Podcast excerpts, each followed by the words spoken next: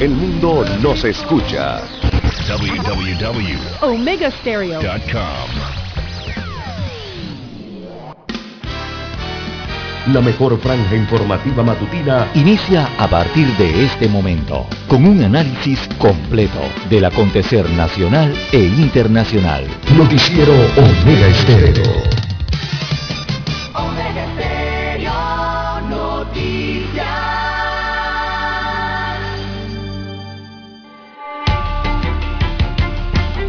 Continuación, los titulares, con los hechos que son noticias hoy.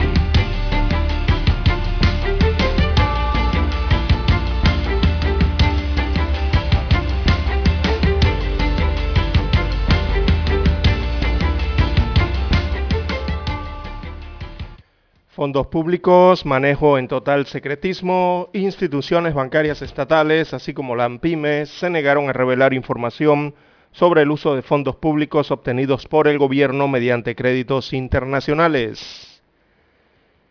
Lo que dice el acuerdo de culpabilidad de Ricardo Martinelli Linares en la ciudad de Nueva York se celebra hoy la audiencia para la declaratoria de culpabilidad de Ricardo Alberto Martinelli Linares. Aquí estaremos hablando hoy sobre el contenido y el alcance de este acuerdo y cómo la prensa estadounidense entiende este caso.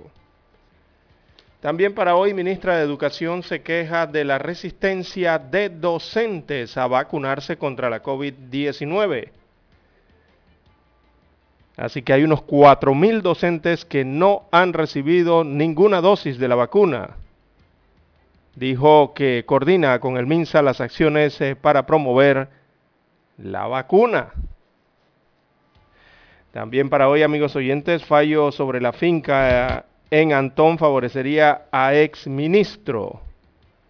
Hay un borrador del fallo de la Sala Tercera de la Corte Suprema de Justicia que buscaría favorecer a Alberto Vallarino, ex ministro de Economía y Finanzas, eh, sobre la finca de Santa Mónica en Juan Hombrón, distrito de Antón, una decisión que sería un robo al Estado según una fuente. También, amigos oyentes, el cobre es el 78% de las exportaciones del país, además este mineral eh, también los productos agrícolas eh, crecieron 13% en comparación con el año pasado y 2% frente al año 2019. ¿Cuáles son los mercados? Bueno, esto se dirige a Estados Unidos, a Holanda, India, China, Costa Rica, Tailandia y México. También para hoy tenemos, amigos oyentes, que hay expectativas por cambios en la Corte Suprema de Justicia. También el Ministerio de Obras Públicas dará en concesión 1.949 kilómetros de carretera. Serán en concesión. También, amigos oyentes, para la mañana de hoy encuentran eh, a persona ejecutada. La víctima era un colombiano que tenía denuncia de desaparición. Eh, fue hallado amordazado y amarrado con sunchos el cadáver de Juan Guillermo Moreno Paz, alias Juancho, dentro de una camioneta abandonada en la vía Juan Pablo II en la ciudad capital. La víctima fue ejecutada a balazos. También transportistas eh, quieren apoyo económico. Hoy les dirán eh, la fecha de un posible pago para ayudarlos en medio de la pandemia. También tenemos que familiares, familiares de pescadores fueron a reconocer cadáver ¿sí? de un desaparecido hace 27 días en Capira. Ayer eh, fue encontrado en, en los manglares de Sajalices, en Chame. Bien, amigos oyentes, también tenemos a nivel eh, internacional, gobierno argentino confirma la instauración de un pase sanitario para actividades de riesgo epidemiológico. Será un documento obligatorio para los mayores de 13 años de edad que deseen asistir a eventos de espacios cerrados o actividades masivas al aire libre, donde concurran más de mil personas, según adelantó el gobierno suramericano. Cifran en 64 los muertos por los tornados en Kentucky. Se espera que suba el número de víctimas tan solo en este estado. También Noruega anunció que prohibirá venta de alcohol en restaurantes y ampliará el uso de mascarillas en medio del récord de contagios de COVID-19. También se reporta un terremoto de magnitud de 7,3 grados que sacude las costas del centro de Indonesia. Se activó la alerta de tsunami, pero luego fue cancelada. Bien, amigos oyentes, estas y otras informaciones durante las dos horas del noticiero Omega Estéreo. Estos fueron nuestros titulares de hoy. En breve regresamos. 7.30 AM. Infoanálisis, con entrevistas y análisis con los personajes que son noticia. La mejor franja informativa matutina está en los 107.3 FM de Omega Estéreo, cadena nacional. Omega Stereo tiene una nueva app. Descárgala en Play Store y App Store totalmente gratis. Escucha Omega Stereo las 24 horas donde estés con nuestra nueva app.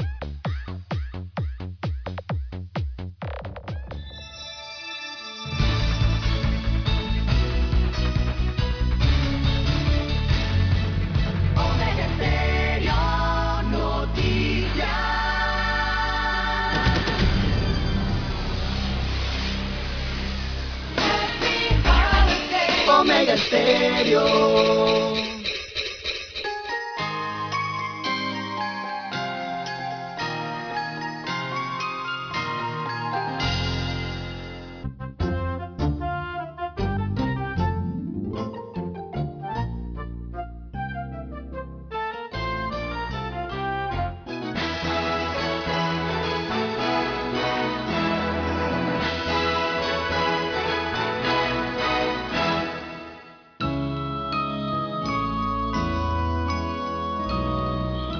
Bien amigos y amigas, muy buenos días. Hoy es martes 14 de diciembre del año 2021, avanza el mes, ya estamos escasos días de la Navidad y del Año Nuevo, así que pues sigamos pidiendo a Dios salud para todos, sigamos pidiendo pues de que las cosas mejoren en Panamá, tengamos fe siempre, no perdamos la fe. Muy buenos días. En el tablero de controles está don Daniel Arauz Pinto.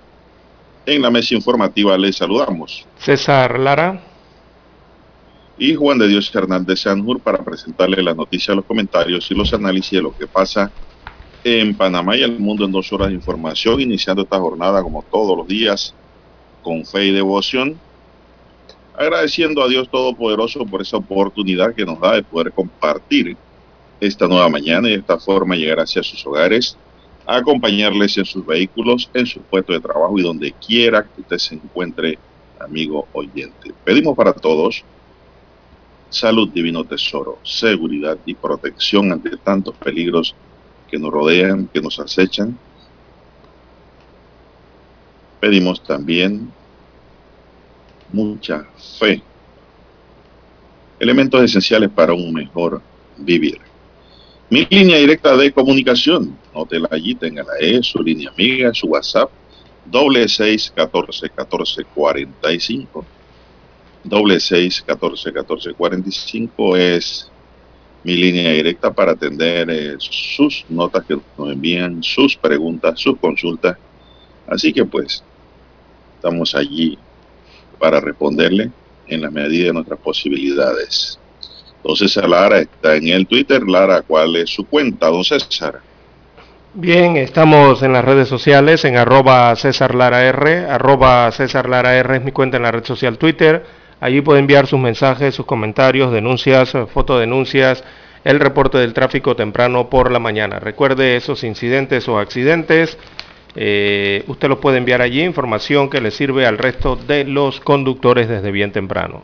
Buenos días, Daniel, a usted, don Juan de Dios, todos los amigos oyentes a nivel de todas las comarcas, todas las provincias, el área marítima, también los que nos sintonizan a través eh, del ciberespacio en omegaestereo.com. Esa es la cobertura a nivel mundial en cualquier punto del mundo. También a los amigos oyentes que ya han activado su aplicación, eh, si usted no la tiene, usted la puede descargar desde la tienda de Android o iOS para su respectivo móvil o dispositivo inalámbrico. También los que ya nos sintonizan en el canal 856 de Tigo, televisión pagada por cable a nivel nacional. Allí llega la señal de Omega Estéreo. Buenos días, don Juan de Dios, ¿cómo amanece para hoy? Bueno, bien, muy bien, gracias a Dios. Estamos aquí de vuelta con todo los deseos de trabajar por Panamá, con los deseos de seguir luchando, como quien dice, por la vida, ¿verdad? Como decía el amigo Cañate, de Lucha Franco. A Dios rogando y con el mazo dando. Dicho muy popular, ¿verdad? Repetido por el amigo Cañate. Ese era tío de don Roberto. Don Cañate. ¿Y usted cómo está, don César? Ya se le quitó la gripe. no, no, no. Bien, don Juan de Dios. Bien, arrancamos el noticiero Megesterio, 5.46 minutos eh, de la mañana en todo el territorio nacional. Panamá reporta dos nuevas defunciones y 3.270 casos activos por COVID-19, según el sistema de vigilancia epidemiológica eh, nacional.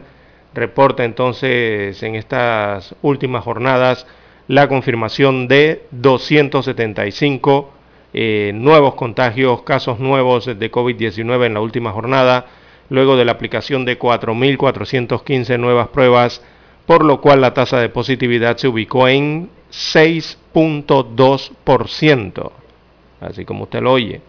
6.2% la positividad de eh, la enfermedad en el país, una de las más elevadas en las últimas eh, semanas. Así que, según el informe, también eh, destaca para la mañana de hoy eh, dos muertes, veamos, sí, dos fallecidos, con las cuales se acumula un total de 7.388 defunciones en el país de forma general por esta enfermedad. También eh, para hoy la vigilancia epidemiológica destaca 3.270 casos activos eh, a nivel nacional, de los cuales 3.155 están cumpliendo aislamiento obligatorio, tratamiento ambulatorio en casa y 3.056 eh, son los que están en casa y 99 en hoteles. Eh, por otro lado, del total de casos activos, veamos los hospitales, 115 pacientes se mantienen hospitalizados en salas eh, regulares, también 98 hay recluidos en las salas, veamos las salas regulares, y 17 restantes están en las unidades de cuidados intensivos en los diferentes hospitales del país. Así que 98 con COVID moderado en salas de hospitalización y 17 eh, ingresados en las unidades de cuidados intensivos, la UCI. Bien, es parte entonces del informe epidemiológico que se presenta para la mañana de hoy eh, en la República eh, de Panamá. Así que sigue el llamado entonces cuidando, señores, y a vacunarse. cuidando. Y a vacunarse. A vacunarse mantenga el uso de mascarillas, el alcoholado y jabón, ¿verdad? Mantenga el debido cuidado, hay que seguirse cuidando. Trate de buscar distanciamiento, siempre. No está respirando cerca de la nuca de nadie, ni de frente tan cerca, hablándole a la gente. Oiga, hay que seguirse cuidando porque la enfermedad está aquí y en el mundo y sigue muriendo gente. Sí, Don Dani, vamos a hacer una pequeña pausa porque dicen que hay cuatro mil educadores, don César, que no se han vacunado y no se quieren vacunar. vamos a ver ese tema ahora. Hay que aplicarle medidas. Noticiero Omega Estéreo. La mejor franja informativa matutina está en los 107.3 FM de Omega Estéreo. 5.30 AM. Noticiero Omega Estéreo. Presenta los hechos nacionales e internacionales más relevantes del día. 7.30 AM. Infoanálisis. Con entrevistas y análisis con los personajes que son noticia.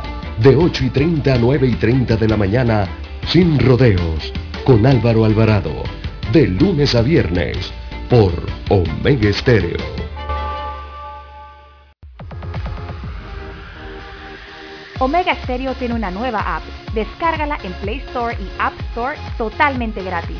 Escucha Omega Stereo las 24 horas donde estés con nuestra aplicación totalmente nueva. En centrales telefónicas, la casa del teléfono es tu mejor opción. Te asesoramos y ofrecemos buena atención. Años de experiencia trabajando para ti. La casa del teléfono, ubicados en Via Brasil y Vista Hermosa. La casa del teléfono, líder de telecomunicaciones. La casa del teléfono, distribuidores de Panasonic. Ven a visitarnos. La casa del teléfono. 229-0465 lsdtcorp.com Distribuidor autorizado Panasonic Para anunciarse en Omega Estéreo, marque el 269-2237. Con mucho gusto le brindaremos una atención profesional y personalizada.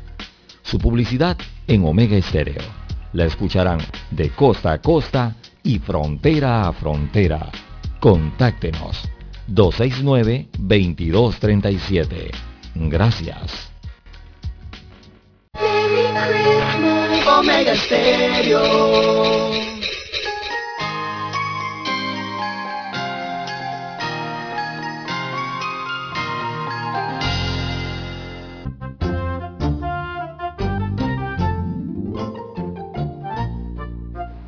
Bueno, son las 5.51 minutos de la madrugada. Manejar con mucho cuidado. a Usted que viene del interior o que va hacia el interior o Colón o Darín. En ida y vuelta, ¿no? Así que hay que cuidarse mucho. Maneje con mucho cuidado porque ese es otro problema que tenemos. Los peligros de carretera están allí. Los riesgos, desde el momento en que usted asume la responsabilidad de manejar en la mañana o ayer en la noche y viene tirando timón como los grandes desde Centroamérica o de Chiriquí hacia la ciudad, usted viene sometido a un gran riesgo, a un peligro constante porque el vehículo es un arma en potencia y usted no se puede dormir, no se puede descuidar, tiene que estar atento. El piloto no puede distraerse, acuérdense de eso. El piloto tiene que venir bien concentrado y si viene una pasajera al lado, que se quede quietecita allí, porque puede distraerme al conductor. Miren los accidentes de los últimos días, de lo que ha pasado y las evidencias que han quedado del por qué se han producido. Así que a manejar con mucho cuidado. Bueno, don César, la ministra de Educación, Maruja Gorday de Villalobos, reveló que hay 4.000 docentes que ya están registrados que aún no han recibido ninguna de las dos dosis de la vacuna contra la COVID-19, siendo esto de los requisitos fundamentales para iniciar las clases presenciales programadas para el 2022. Abro comillas, yo quiero hacer un llamado especialmente a, en las comarcas donde hemos tenido esa situación, tanto de baja vacunación de docentes como de estudiantes, y sabemos que hay un tema cultural que debemos respetar. Sin embargo, vamos a seguir promoviendo la vacunación y estaremos en contacto con cualquier directriz que dan las instancias de salud en relación con eso, señaló la titular de educación durante un acto protocolar.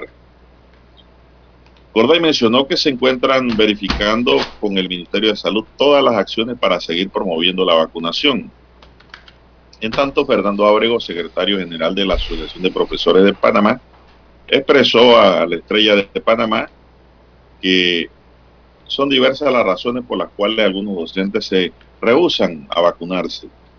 No obstante, le sorprende que siendo los profesores el tercer grupo de prioridad no es hasta ahora que se decide hablar de la cifra de 4.000 que se rehusan a vacunarse. Lo cierto es que para el 2022 el decreto ejecutivo 2077 establece una sola modalidad para impartir clases, que es la presencial. Esto crea una situación difícil porque estos profesores pueden poner sus vidas en peligro o al convivir con toda la población estudiantil, administrativa y docente dentro de los centros escolares, señaló Ábrego. El secretario general comentó que, con, que son del criterio de que el Ministerio de Educación debe dar alguna orientación o comportamiento a estos docentes sobre su decisión de vacunarse, tomando en cuenta que muchos de ellos han perdido familiares pese a haberse vacunado. Es decir, que la situación de trauma de cada uno no es la misma. Otra vez, otro, otros tal vez lo hacen por encima o por creencias religiosas, dijo el profesor. Bueno, ¿cómo te ve esta situación, don César? Bueno, don Juan de Dios, eh, el Ministerio de Educación tiene que eh, consultar al Ministerio de Salud o consultar al Consejo de Gabinete, don Juan de Dios, porque ahí está el Ministerio de Economía y Finanzas y también está el Ministerio de Salud eh, para tomar una decisión en cuanto a este personal, eh, a estos funcionarios públicos, ¿verdad? Que eh, están contratados por el Estado para brindar o para prestar el servicio educativo en el país. Para eso se les paga un salario. si este personal pone en riesgo la sanidad o la salud, en este caso de un grupo importante de la población, como son los estudiantes, bueno, habrá que tomar decisiones con ellos, don Juan de Dios. Esa es mi opinión muy personal. Bueno, se ha dicho y se ha redicho y se ha remarcado de que la vacunación en los docentes es urgente y necesaria. Desde un principio se vacunó a los docentes como un sector importante de la población para que no se sigan perdiendo clases. No se pudo asistir a clases por diversos motivos y los docentes quedaron dando clases virtuales, la mayoría de ellos vacunados. Pero hay un grupito de 4.000 que aproximadamente, dice el ministerio, no ha querido vacunarse. Y la verdad es que eh, a mí no me gustaría para nada que un hijo mío, un nieto, porque tengo edad, ¿no? Para tener nietos, eh, un docente no vacunado le imparta clase o lo tenga que estar viendo todos los días y hablándole tal vez hasta cerquita Lara para explicarle allí por el cuaderno, enseñándole qué sé yo con determinado, determinado material y tiene que hablarle cerquita allí en el oído y no está vacunado. Eso no tiene sentido. No tiene sentido. Yo la verdad que no entiendo cómo los docentes, siendo personas que han estudiado, que han leído, que saben, deben saber, eh, no se han vacunado. Yo no, todavía, claro, como dice aquí el profesor dirigente eh, que le cité, Ábrego, claro, algunos por temas religiosos, ¿no? Culturales, no lo hacen, pero yo creo que eh, lo que es el trabajo y la educación, el trabajo como medio de vida, medio de sustento, está por encima de todas esas creencias y religiones para todo hay una excepción, ¿no? De lo contrario, yo no sé qué va a hacer el ministerio, si va a tomar decisiones Tiene que obligarlo, duras, serias, eh, con estos docentes. Y yo creo que debe ir calentando su lista de docentes que quieren trabajar y que están vacunados, Lara. Así es. En Nueva York hay, en, usted sabe que allá en Nueva York, en Estados Unidos de América, necesitan más de 3.500 maestros. Bueno, Ajá. Eh, ahí hay disponible también a los que no se quieren vacunar en Panamá, don Juan de Dios. Entonces digo, yo no entiendo, Lara. Aquí esto no es ningún, ningún problema, pero alguna gente todo lo vuelve un problema. Yo no sé realmente cómo muchos docentes han llegado a ser docentes. Eso yo a veces siempre me pregunto eso. ¿Cómo llegan a ser docentes si mantienen una posición totalmente obtusa, totalmente gris? no es tan claro. Oígame, esto yo no le veo, no le veo sentido, César. Y la verdad es que hay que cumplir con el reglamento y esto no lo está inventando el gobierno de Panamá. Esto es una regla general ya, aplicada en el mundo entero. La vacunación. ¿Por qué? Porque la vacunación ayuda, hombre, ya está aprobado. La vacunación. A, esos mismos docentes, sí, sería bueno también que a esos mismos docentes conocer su tarjeta de vacunación, don Juan de Dios, de cada uno de esos cuatro mil. A ver si ellos no se han vacunado, si, no tienen otra vacuna colocada. Eh, yo llevaría esto, bueno, primero eh, los llamaría a trabajar. Si no asisten o no asisten a las clases presenciales, yo lo pasaría al Consejo de Gabinete para tomar una decisión en conjunto con la Asamblea Nacional entre los dos órganos del Estado. Y si insisten en no ir a trabajar, eh, la aprobación de una vacunación obligatoria, ya sea a través de un decreto o una ley. No, no, no, no, no, no, no, no. para una vacunación obligatoria. Tiene me fui muy allá. tiene que reformar la constitución. Esto tiene que ser a nivel laboral, Lara. Bueno. Esto es a nivel laboral, esto se puede, como usted lo dijo bien, a través de una ley se puede regular esto para el, caso de los docentes. Eso sí, el que no se quiere vacunar, nadie lo va a obligar, pero asimismo tampoco pueden impartir clases como regla, ¿no? Como una regla, una, una, una norma, simplemente. Si usted no, usted no se quiere vacunar, bueno, usted quiere dejar de dar clases, pues usted está renunciando a lo que usted quería hacer. Pero no se vacune. Siga así como va, que va bien pero sí se puede a nivel legal establecerse como regla la vacunación para todo docente. Claro que se puede. Ah, no, que esto es inconstitucional. ¿Por qué es inconstitucional? No, porque nadie está obligado a vacunarse. No, nadie está obligado a vacunarse, no se vacune. Pero todo lo que es el sistema laboral, Lara, a nivel privado estatal está reglamentado. Está reglamentado. Eh, yo, yo, yo la verdad es que no, no, no entiendo todavía la posición de estos cuatro mil docentes que hay, sobre todo en las comarcas, donde nos escuchan con claridad en la cadena nacional Omega. Bien, vamos a hacer una pausa para escuchar nuestro himno nacional.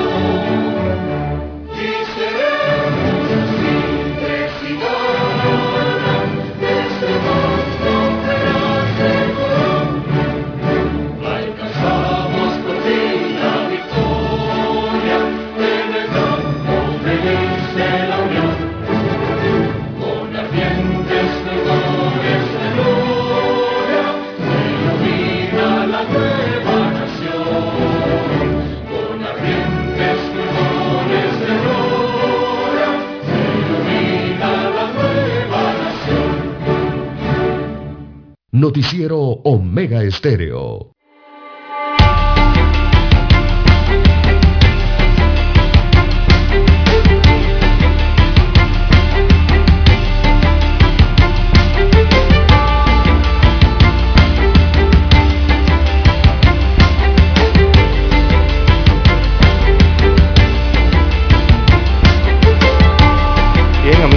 Las 6.5, 6.5 minutos de la mañana en todo el territorio nacional. Viendo Juan de Dios, eh, bueno, esto genera reacciones, este tema de, la vacunación. Eh, la verdad es que aquí en Panamá siempre han destacado que la vacunación eh, sería y hasta el momento ha sido voluntaria, aquí no han obligado prácticamente a nadie el personal sanitario se ha vacunado completamente porque así lo comprenden ellos. ¿Entiende? Por eso todos están vacunados, enfermeras, médicos, el personal, eh, incluso el administrativo del sector eh, sanitario del país o del sector salud. Y no hubo ninguna queja ni protesta en ese sentido. Eh, bueno, vemos con los docentes que les han dado las mayores facilidades que se pueden dar en medio de una pandemia, don Juan de Dios. Eh, los vacunaron, eh, los, colaron, como decimos, o los pasaron adelante en la vacunación. Eh, no han estado en los centros educativos, han estado cerrados los colegios, las escuelas primarias, los centros de educación básica, y tantas otras han cobrado sus salarios completos, todos sus emolumentos completos. Y bueno, todavía vemos aquí que hay docentes que insisten en, no ser, eh, en ir contra la corriente en este sentido. Eh, la vacunación, repito, siempre ha sido voluntaria en Panamá, pero ante tanto llamado que ya han hecho las autoridades, eh, ya yo creo aquí que van a tener que entrar a, alguna ley o, algún mecanismo legal y pisando el terreno ya de la obligación eh, para la vacunación por un tema de bien común, ¿no? Así es, bueno, don César, eh, pasando a otra materia, eh, tenemos que conductores que transitaban la mañana ayer por la avenida Juan Pablo II notaron un vehículo 4x4 color gris estacionado a la orilla de la vía Posteriormente, la Policía Nacional recibió una llamada en donde les avisaban que dentro del auto al parecer había una persona. De inmediato los uniformados se trasladaron al área y confirmaron el hecho. Dentro del automóvil se mantenía un hombre amordazado, amarrado, con sunchos y sin signos vitales. De acuerdo a una fuente oficial, el individuo fue ajusticiado con arma de fuego. La víctima fue identificada como el colombiano Juan Guillermo Moreno Paz, conocido como Juancho, quien mantenía una denuncia de su desaparición en Panamá Oeste. Un familiar llegó a la escena y confirmó que se trataba de su sobrino. Unidades de la Policía Nacional y del Ministerio Público acordonaron la escena para el debido levantamiento del cuerpo y poder recabar evidencias que ayuden a dar con los responsables de este hecho criminal. Una fuente dijo que debido al avanzado estado de descomposición del cadáver, no se había podido determinar cuántos balazos había recibido. ¿Desde cuándo estaría ese carro allí, don César? De acuerdo a fuentes no judiciales. Creo que, no creo que mucho tiempo, don Juan de Dios. Eh, la Policía Nacional, cuando ve un carro ladeado, o sea, sobre el hombro de la vía, eh, por mucho tiempo, eso, eh, pasa inmediatamente a revisar. Es, raro que, no lo hayan encontrado. Ese carro no creo que haya tenido muchos días allí, o muchas horas me refiero allí, en una avenida tan transitada. Pero, dice la nota que por el avanzado estado de descomposición del cadáver no se había podido determinar cuántos balazos había recibido. Pero usted vio la posición en que estaba el automóvil. Allí todo el que va hacia el área de Ancón, hacia el área de Clayton, de Albrook, a todo este punto de la ciudad, pasa por allí y ver un automóvil estacionado por, más de 5 horas, 6 horas allí, eso está raro. A mí me parece que ahí hay falla de la policía. Porque un carro desde que está aparcado a la orilla de la vía, la policía debe pasar un patrullero. Sí, por algún desperfecto mecánico, alguna, si hay que auxiliar carro que tiene. Exacto. Y verificar de inmediato si es un carro robado, si el carro está dañado, si hay alguien dentro, o qué están haciendo allí dentro. Ese es el deber de la policía, de inmediato. Sí, es que yo observo la fotografía y... llame y diga que hay un carro abandonado allí. mire, la policía, el patrullero parar de una vez y ver qué está pasando. Digo, eh, hay que ver la información completa, ¿no? Si realmente ese carro llevaba varios días allí o no y confirmarlo. Y se lo digo porque Don Juan de Dios, eh, durante este fin de semana, incluso ayer, yo transité por esa vía eh, en varias ocasiones y digo, lo, en mi mente yo no recuerdo haber observado un vehículo en esa posición eh, en, los últimos días. O sea, que por eso me extraña que digan que lleva varios días allí. Pero bueno, hay que ver las investigaciones, por ahí hay cámaras, ellos pueden verificar eh, en qué momento pasó ese vehículo y en qué día. Pero es que un cuerpo se empieza a descomponer a las 24 horas. Exacto pudo haber tenido un día parado ahí. Bueno, Exactamente. usted patrulló por ahí y no lo vio. Sí, y lo más extraño es que eso está, si acaso, a 5 días, yo le pongo 10 metros de uno de los estacionamientos del Parque Metropolitano, donde llega mucha gente y estaciona vehículos, todos los días, a toda hora. Y está, si acaso, a 10, a 10 15 metros de ese estacionamiento. Sí, mucha gente allí va a hacer ejercicio, caminar, qué sé yo, a tomar aire fresco y paran sus carros allá afuera. De acuerdo a fuentes judiciales, alias Juancho fue herido con arma de fuego el 26 de marzo de 2010. Estamos hablando de sus antecedentes. El 4 de febrero de 2020 fue capturado por oficio de homicidio. y el 3 de octubre de este año fue nuevamente baleado cuando se encontraba en praderas de San Lorenzo. De acuerdo a fuentes judiciales, el 26 de marzo de 2010 sufrió un atentado en San Miguelito como que el caballero no se movía en el bajo mundo. No ¿ah? tenía un buen prontuario, sí, no tenía, no tenía una buena referencia. Bueno, lamentable esto, ¿no? Porque se trata de una vida humana. Sí, eh, había escapado, señora usted. Eh, Dígame. había escapado de dos atentados contra su vida, y usted señaló el primero que ocurrió en el 2010 en el distrito de San Miguelito y el más reciente también atentaron contra su vida el pasado 3 de octubre, eh, según, según fuentes ¿no? del conocido. Así que tenía varios casos delictivos, posesión de armas de fuego y un caso de homicidio, eh, como usted bien señala, capturado en febrero del 2020. Bueno, César, eh, el fin de semana circuló en redes sociales un video medio mal grabado, como la mayoría. Casi todos esos videos que salen en redes sociales están mal grabados, porque eso no lo graba gente que saben grabar. Eh, y salen con movimientos, no se distingue bien. Bueno, pero lo cierto es que se trataba de un robo. Eh, esto ocurrió en Brisas del Golf. Así es.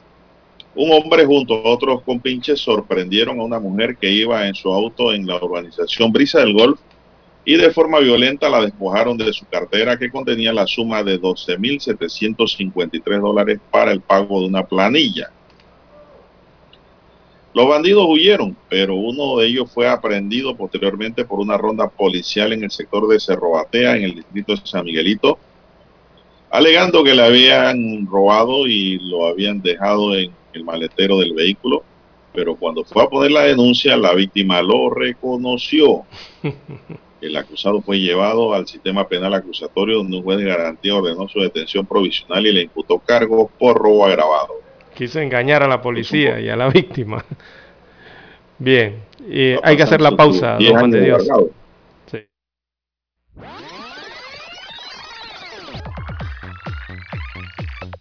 Omega Stereo tiene una nueva app. Descárgala en Play Store y App Store totalmente gratis. Escucha Omega Stereo las 24 horas donde estés con nuestra aplicación 100% renovada.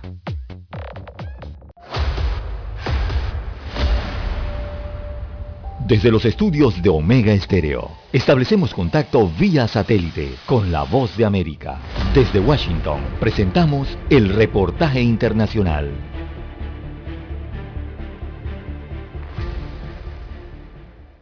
La identificación de los migrantes fallecidos en la volcadura del tráiler que los transportaba clandestinamente en el estado de Chiapas avanza despacio.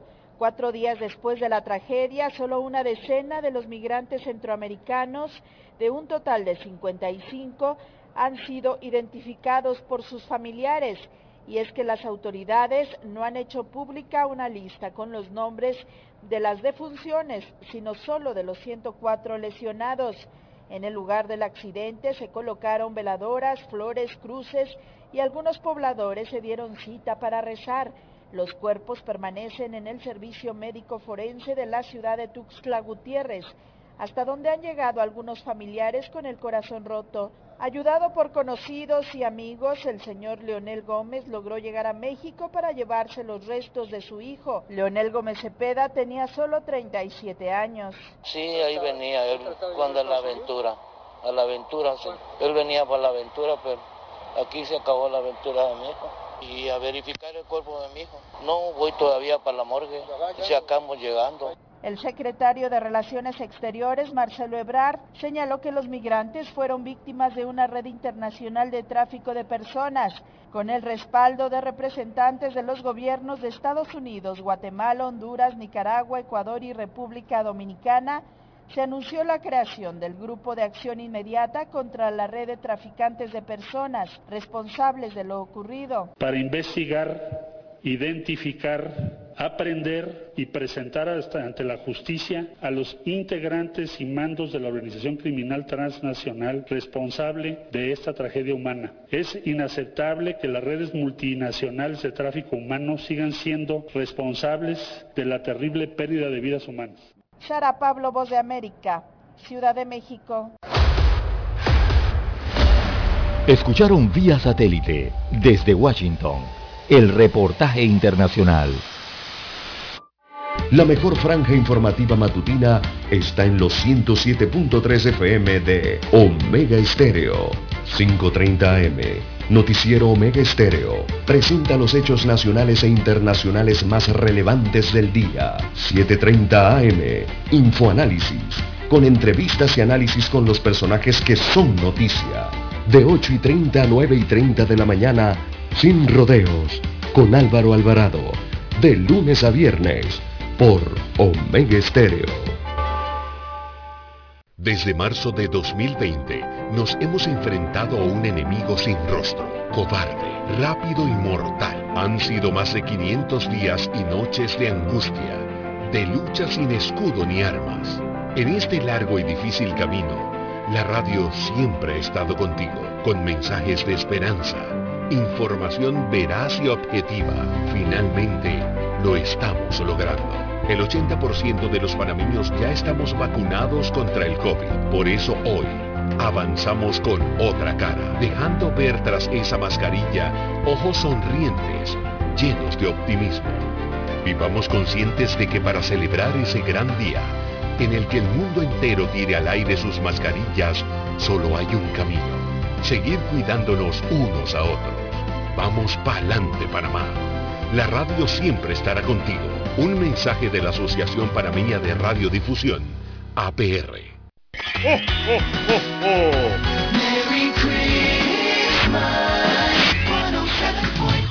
Omega Stereo.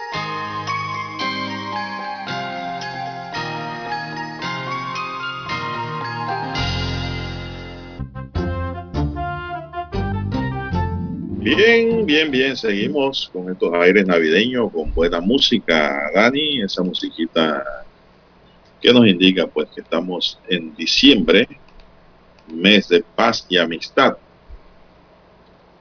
mes donde se perdona mucho, pero mucho malestares, eh, inquietudes, qué sé yo, es un mes de perdón y de paz. Pero lo que no están perdonando es a la gente que va a los bancos, Lara, a hacer sus diligencias, los maleantes están afuera. Delincuentes armados despojaron de su dinero y privaron de libertad también a otra señora de la tercera edad que la dejaron amarrada dentro de su auto. Esto ocurrió en la comunidad del Rosario, distrito de Penonomé, en Coclé. La mujer dijo que luego de salir de una entidad bancaria ubicada en Penonomé, los delincuentes le dieron seguimiento y luego la abordaron e ingresaron a su vehículo. Los maleantes ubicaron el dinero que llevaba consigo la mujer y posteriormente la amarraron para evitar que se movilizara y pidiera ayuda. Luego salieron del auto y escaparon, narró la víctima. Se conoció Una persona que caminaba por ese sector le brindó ayuda, la desató y dio aviso a las autoridades. Las unidades de la policía iniciaron la búsqueda, sin embargo, hasta este momento no se han reportado detenciones, pero ya hay retrato hablado, Lara, de los criminales. Así que en cualquier momento pudieran estar cayendo. El aumento de robos se registra mayormente en diciembre debido a que millones de dólares circulan en las calles por la entrega de los ahorros de Navidad, por los ahorros que hace la gente y que eh, saca su dinerito para hacer sus compras, por el décimo tercer mes y en algunos casos hasta por aguinaldo, cuando las empresas se compadecen de sus empleados. Se recomienda tomar las medidas de prevención cuando usted va al banco, César. Así es, para evitar este tipo de hecho. Y si va una mujer o va una persona de la tercera edad, se recomienda, don César, que no vaya solo, porque los maleantes están por allí mirando, usted no sabe ni quién es, qué hace el maleante allí. No cuente dinero en público, eso llama la atención de los delincuentes haga las compras con ropa liviana y evite los bolsos grandes y las prendas de valor. No ande con muchos paquetes en la calle. Siempre haga estos menesteres en compañía, como ya les dije. Estas son recomendaciones que hace la propia policía. Guarde el dinero en un lugar seguro. Prefiera utilizar las tarjetas de crédito y de débito. Es mejor andar con tarjetas que con dinero. Cuidado en las paqueteras de los almacenes cuide la contraseña que le entregan porque a muchos se le extravían y pierden todas sus compras. Al momento de pagar en efectivo, confirme que entrega la denominación del billete exacto porque muchos dan un billete de 20 dólares creyendo que pagó por uno. Esto sucede mucho al momento de pagar taxis o compras pequeñas. Separe los billetes de denominación alta de los de valor pequeño como de un dólar y cinco dólares para evitar confusiones al momento de pagar. En los cajeros, en los cajeros automáticos hay que tener mucho cuidado porque es uno de los sitios preferidos por los delincuentes. Evite visitar cajeros muy apartados o solitarios. Yo le agrego que estén en la oscuridad, don César. No acepte ayuda de ninguna persona el momento que entra al cajero porque puede obtener la numeración de su PIN secreto Fíjese cuando va a ingresar al cajero que nadie lo esté vigilando o que hayan sujetos sospechosos alrededor o sujetos que estén mirando con ojos biónicos, con ojos de lechuza, porque le están mirando el PIN. Al terminar de usar el cajero no arroje el comprobante en el lugar porque puede ser utilizado por otro para lograr conocer su número PIN. Y yo diré a Lara para saber cuál es su saldo. Tenga cuidado con la tarjeta de crédito y de débito. Confirme que el comprobante señale la cantidad de dinero que usted consumió o retiró del cajero automático. Esto hay que tener mucho cuidado en este mes de diciembre y todos los meses del año, pero más en diciembre, don César, por los maleantes que están por allí viendo qué se llevan, Así es. qué se roban. Cuidado en los cajeros automáticos. Hay mucha gente que veo que va al cajero automático y se pone a contar el dinero después que es dispensado por la máquina. Comienzan a contar billete por billete, enfrente de la fila. Eh, hay que recuerde que los cajeros automáticos a veces están en las esquinas, ¿verdad? En plena área pública, en la vía pública.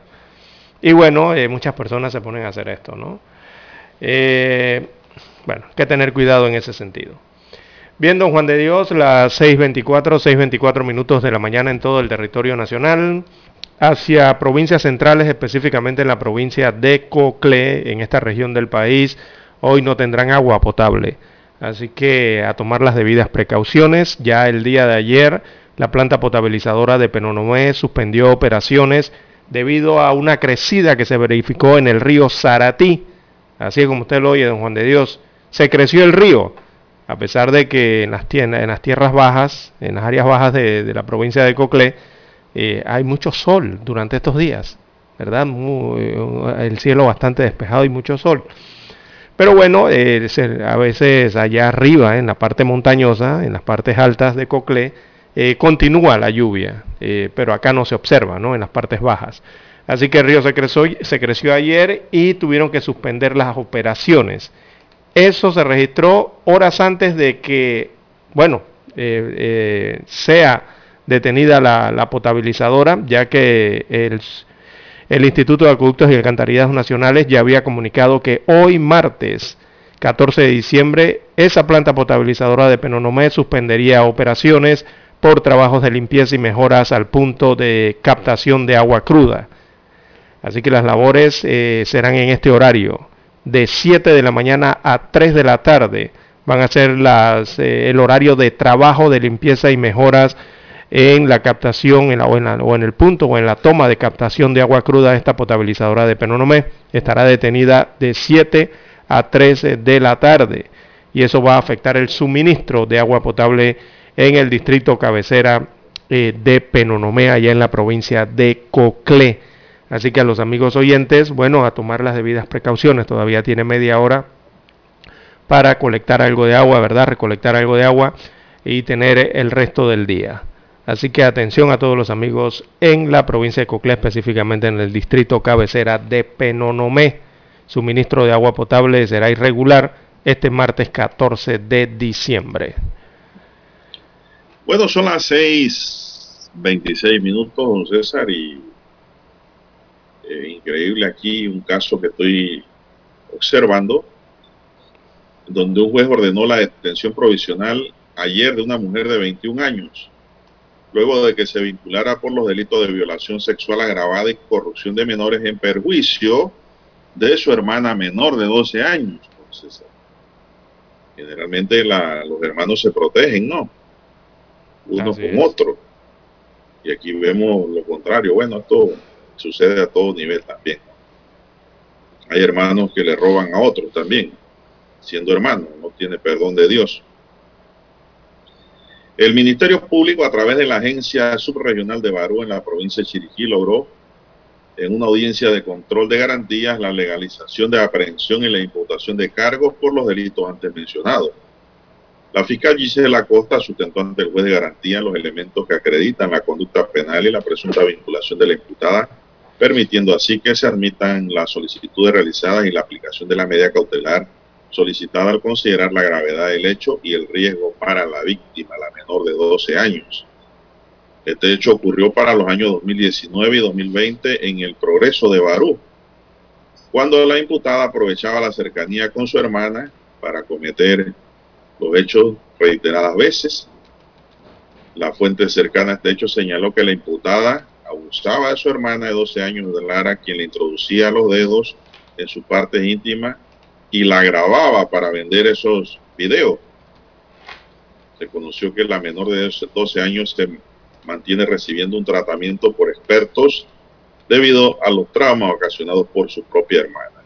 El juez de garantía otorgó un término legal de los seis meses reglamentarios al Ministerio Público para realizar la diligencia y concluir con esta causa penal, no César. Lamentable, muy triste.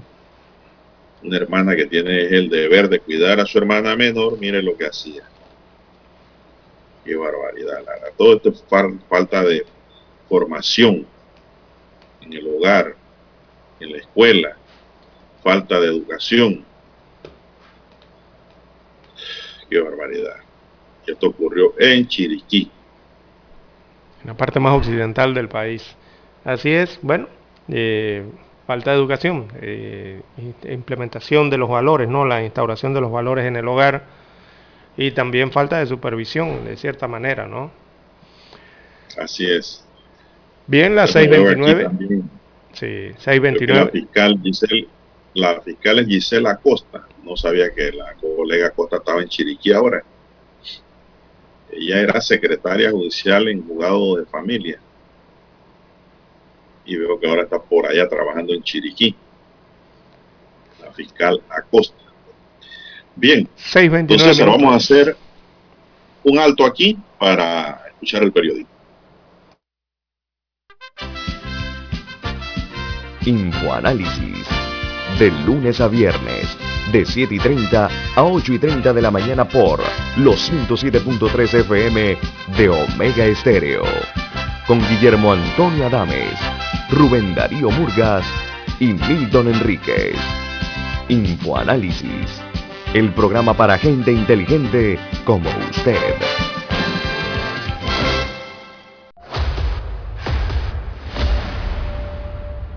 Desde los estudios de Omega Estéreo, establecemos contacto vía satélite con la voz de América. Desde Washington, presentamos el reportaje internacional.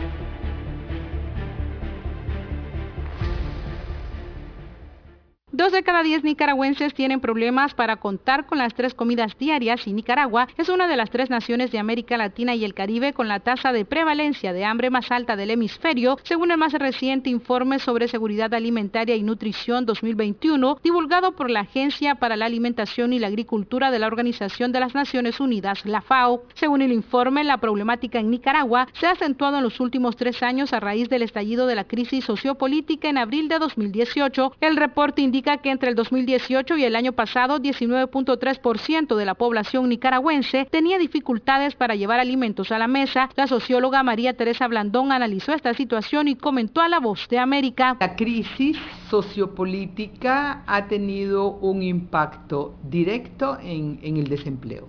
Ya éramos una economía, digamos, bastante frágil. En términos absolutos, más de un millón de nicaragüenses estaban hasta el año pasado en la categoría de subalimentados. Sin embargo, el gobierno de Nicaragua argumenta que impulsa todos los programas necesarios para vencer la pobreza y así lo recalcó a medios oficiales la vicepresidenta y primera dama Rosario Murillo. Batallando para vencer la pobreza con amor, batallando convocándonos a la unión fraternal y a la vivencia del amor a nivel de la región centroamericana, Nicaragua es la economía con la mayor cantidad de personas que sufren este flagelo. Los números de la FAO muestran que la tasa de prevalencia de subalimentación en el periodo 2018-2020 en Nicaragua es superior al 18.2% registrado entre 2017 y 2019. Daliana Ucaña, Voz de América, Nicaragua.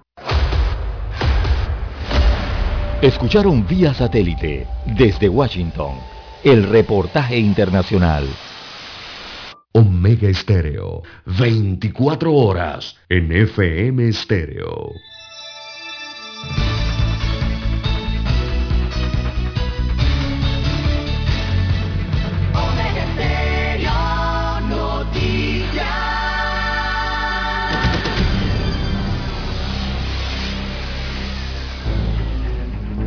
Las noticias impresas en tinta sobre papel. Con ustedes. Escuchando el periódico. Los titulares de las primeras planas de los diarios estándares de circulación en Panamá.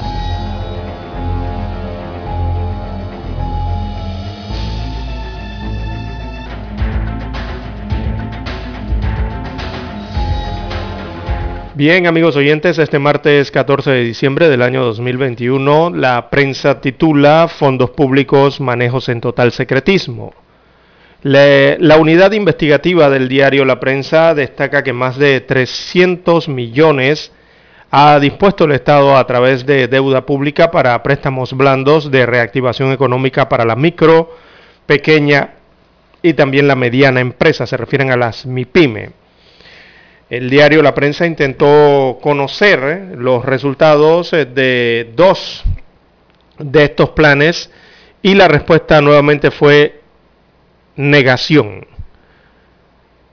Así que mientras las MIPIMES se quejan de que los préstamos no llegan, el Banco Nacional, la Caja de Ahorro y la Autoridad de la Micro, Pequeña y Mediana Empresa AMPIME, encargados de los programas de garantía bancaria, eh, de garantía de la Banca de Oportunidades y el Programa Global de Créditos, estas instituciones se niegan a dar información sobre estos préstamos que se entregan con fondos públicos. Destaca hoy eh, el reporte de la unidad investigativa del diario La Prensa. Así que, en síntesis, instituciones bancarias estatales, así como la AMPIME, se negaron a revelar información sobre el uso de fondos eh, públicos obtenidos por el gobierno central mediante créditos eh, internacionales. Bien, en más títulos del diario La Prensa para hoy, lo que dice el acuerdo de culpabilidad de Rica Martinelli, titula La Prensa. En la ciudad de Nueva York se celebra hoy la audiencia para la declaratoria de culpabilidad de Ricardo Martinelli mm, Linares. Este viene siendo Ricardo Alberto Martinelli Linares, el hijo del expresidente. Aquí, eh, según el diario La Prensa, le explicamos el contenido y el alcance de este acuerdo y cómo la prensa estadounidense entiende este caso. Eso está en la página 4A del rotativo para el día de hoy. También expectativa por cambios en la Corte Suprema de Justicia, mientras en la máxima corporación de justicia del país se prepara para la llegada de dos nuevas magistradas. Eh, el Ministerio Público sigue con un procurador interino y con fiscales claves de vacaciones. También el MOP dará en concesión 1.949 kilómetros de carretera. Este es el tema de la infraestructura vial. Y el diario La Prensa titula que los dará en concesión. Bien, el Ministerio de Obras Públicas se entregará en concesión para rehabilitación y mantenimiento 1.949 kilómetros de carreteras. Las concesiones tendrán una duración de 10 años y los contratos que seguirán una serie de estándares se licitarán bajo el sistema de asociaciones público-privadas. El primer contrato se licitó en marzo del año 2000 o se licitará en marzo del año 2022 y el proceso de reestructuración es ejecutado por la Corporación Financiera Internacional, una entidad del Banco Mundial. Así que entra en actividad la ley de apeabilidad de la APP o asociaciones públicos privadas y a través de ella entonces el MOP dará en concesión por 10 años, eso significa que es la rehabilitación y posterior mantenimiento, 1.949 eh, kilómetros de carretera en el país por concesión.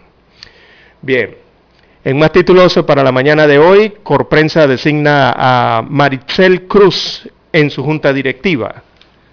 Maritzel Cruz, licenciada en Comunicación Social y máster en Administración eh, de Empresas, formará parte de la junta directiva de Corporación La Prensa S.A., por sus siglas Corprensa, grupo editorial que publica los periódicos La Prensa y Mi Diario, así como sus respectivos sitios eh, digitales, anuncia hoy la primera plana. También el martes financiero viene hoy en el diario La Prensa, está en la página 4B. Desarrollan el reporte Industria Aseguradora con sólidos resultados. También la fotografía principal del diario La Prensa para hoy habla de la extensión de la línea 1 a Villa Zaita.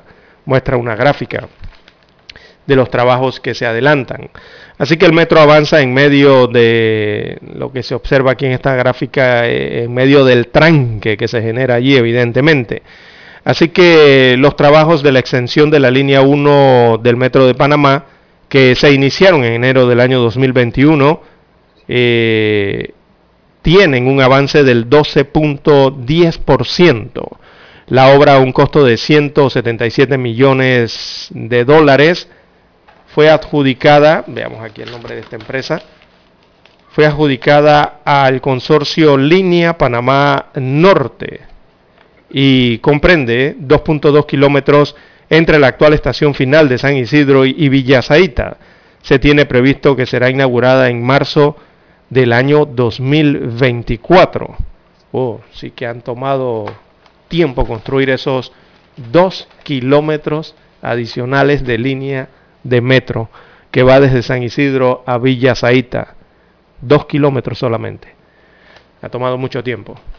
Bien, eh, estos son los títulos que presenta en portada hoy el diario La Prensa. Pasamos a escuchar los títulos que tiene en primera plana la decana de la prensa nacional.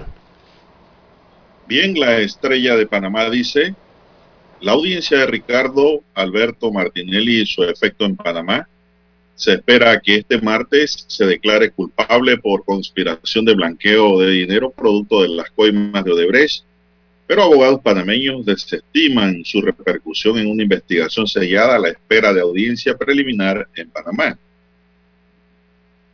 Vicente Fernández, el rey de las rancheras y su legado musical, el charro más famoso de México, falleció el domingo dejando un gran vacío en el mosaico musical. Destacamos su vida y la discografía que destacó en Latinoamérica por más de medio siglo. El Parlamento de Bulgaria aprueba al nuevo primer ministro y pone fin a la crisis. Los 134 diputados de la coalición votaron a favor del nuevo jefe de gobierno, 104 parlamentarios votaron en contra y dos no acudieron a la votación. Cortizo deroga decreto ejecutivo que permitía la apropiación de áreas protegidas.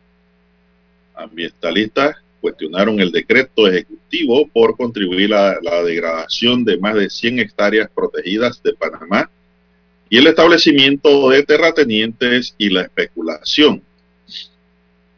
Parece que el presidente les dio la razón y echó para atrás, puso reversa y se acabó el relajo. No hay, no hay más permisión para apropiación de áreas protegidas.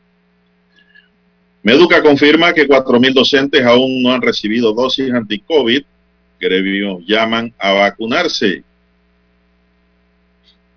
Panamá dirigirá a comité de la OEA ante la discriminación a personas con discapacidad. Panamá registra 481.056 casos acumulados y dos defunciones por COVID-19. Mitradel dice el 15 de diciembre será la última reunión de la mesa de salario mínimo. O sea, mañana, mañana el 15. Panamá, Costa Rica y República Dominicana crean consejo empresarial de alto nivel. También tenemos que la ciencia indaga e insiste en continuar con la vacunación para contrarrestar efectos de la nueva variante Omicron. Inflación en Panamá se dispara a 2,9% en octubre. Estados Unidos anuncia 1.200 millones de dólares en inversiones privadas para Centroamérica. Más de 63 millones emitidos en bonos del programa Fondo Solidario, reporta el Ministerio de Vivienda. Panameños parten a Brasil para capacitarse en entornos de innovación. También tenemos que Denis Alves, la historia dice que el Barça es muy resiliente. El jugador brasileño hizo la afirmación ante, antes de debutar por segunda vez en su carrera con el conjunto azulgrana, aunque sea en un partido amistoso.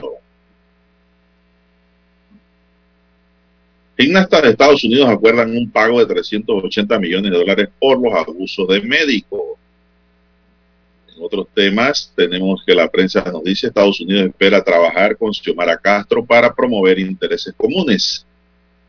La funcionaria estadounidense afirmó que su país espera asociarse con el gobierno entrante de Castro para promover los intereses comunes en Honduras.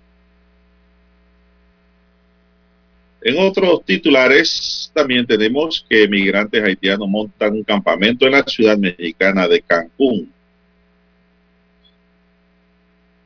Bien, amigos y amigas, estos son los titulares de primera plana que le podemos brindar del diario La Estrella de Panamá y concluimos así con la lectura de los titulares para la fecha. Hasta aquí, escuchando el periódico. Las noticias de primera plana, impresas en tinta sobre papel. 7.30 AM Infoanálisis, con entrevistas y análisis con los personajes que son noticia. La mejor franja informativa matutina está en los 107.3 FM de Omega Estéreo, cadena nacional. Para anunciarse en Omega Estéreo, marque el 269-2237. Con mucho gusto le brindaremos una atención profesional y personalizada. Su publicidad en Omega Estéreo la escucharán de costa a costa y frontera a frontera. Contáctenos 269-2237. Gracias.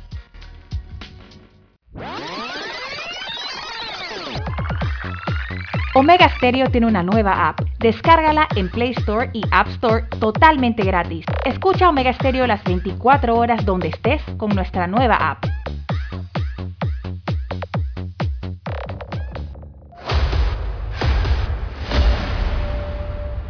Desde los estudios de Omega Estéreo, establecemos contacto vía satélite con la voz de América. Desde Washington, presentamos el reportaje internacional.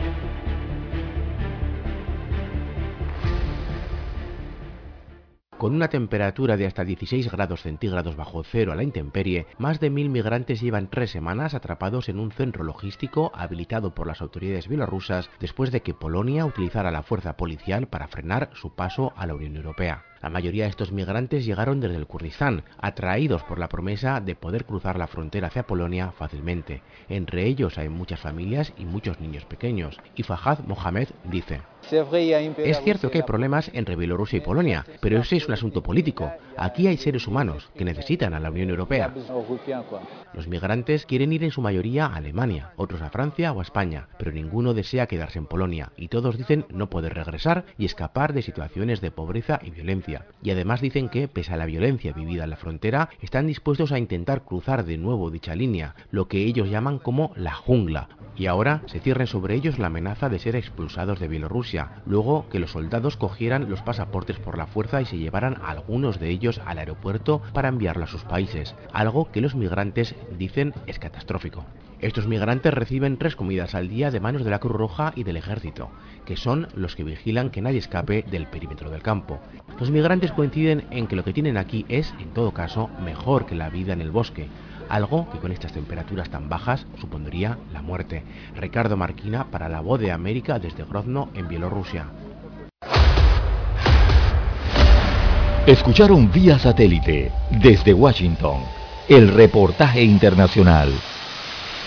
Omega Estéreo, 24 horas en FM Estéreo. Es momento de adentrarnos al mar de la información. Este es el resultado de nuestra navegación por las noticias internacionales más importantes en este momento.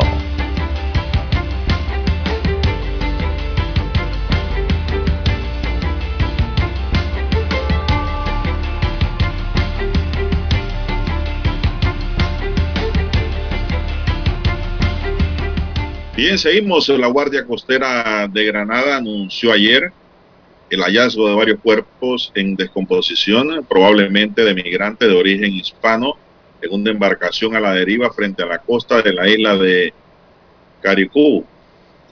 La embarcación y los cadáveres, al menos cuatro, fueron descubiertos por un grupo de pescadores que regresaban de las últimas horas de trabajo del domingo a puerto después de su jornada de trabajo en alta mar.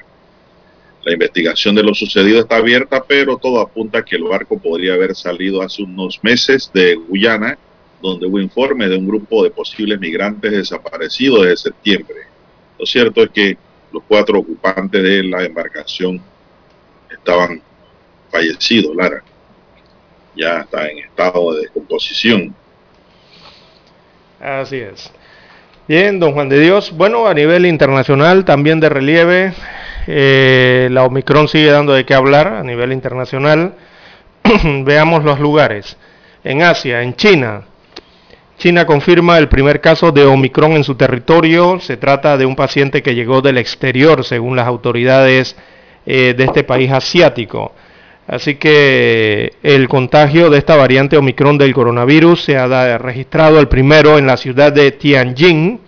Esto queda al norte de China según eh, recogen las cadenas estatales eh, de medios de comunicación en el país asiático.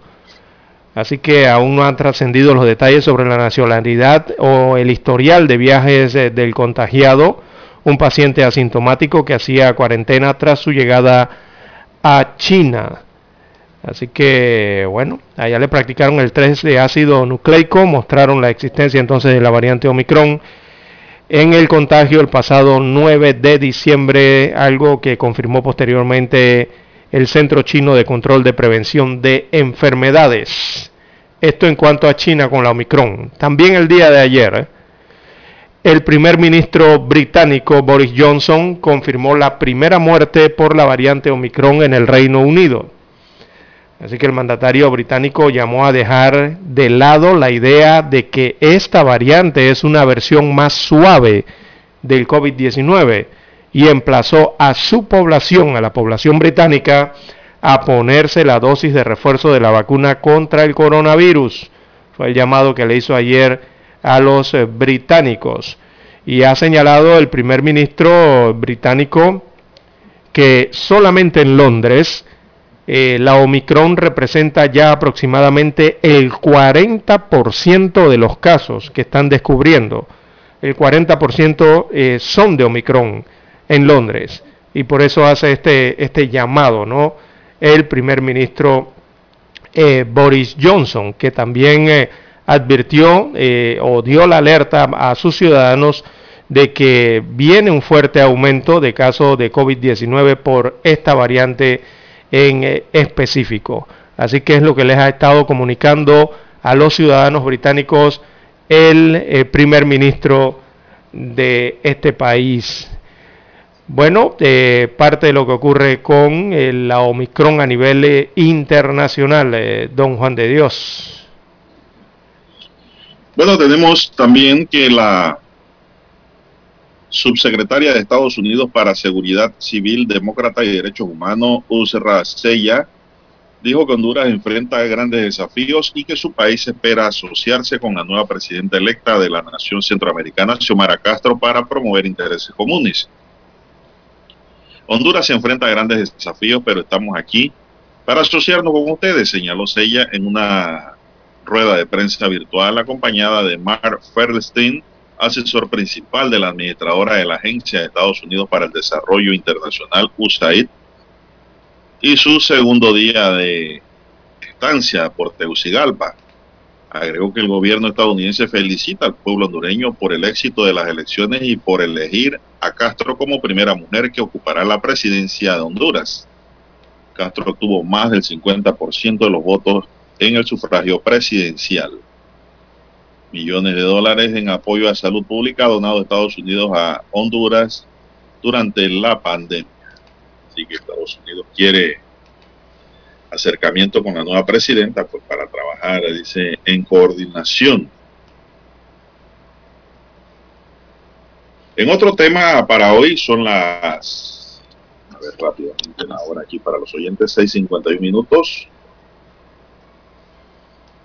Al menos 11 personas, 10 de ellas menores, resultaron heridas como consecuencia de un atentado con un artefacto explosivo en una escuela religiosa en la ciudad de rusa de Serpuyov, ubicada en eh, casi 100 kilómetros al sur de Moscú. Resultó herido el terrorista de 18 años y 10 niños más. Uno de los niños rehusó ser hospitalizado. Los demás fueron ingresados se encuentran fuera de peligro, declaró la defensora del niño de la región de Moscú, Seni Michanova, y la agencia Interfax. La explosión ocurrió a la hora de oraciones matutinas luego de que el atacante llegase al colegio y activase el artefacto explosivo que también le arrancó una pierna. Aunque en un principio el atacante fue dado por muerto, posteriormente una fuente afirmó a la agencia rusa TASS que sigue vivo y fue hospitalizado en estado grave.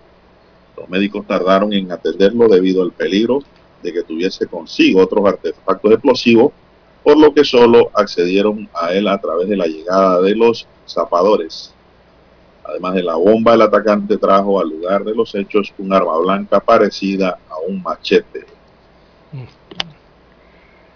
Mundo por él. Lo que sucede pues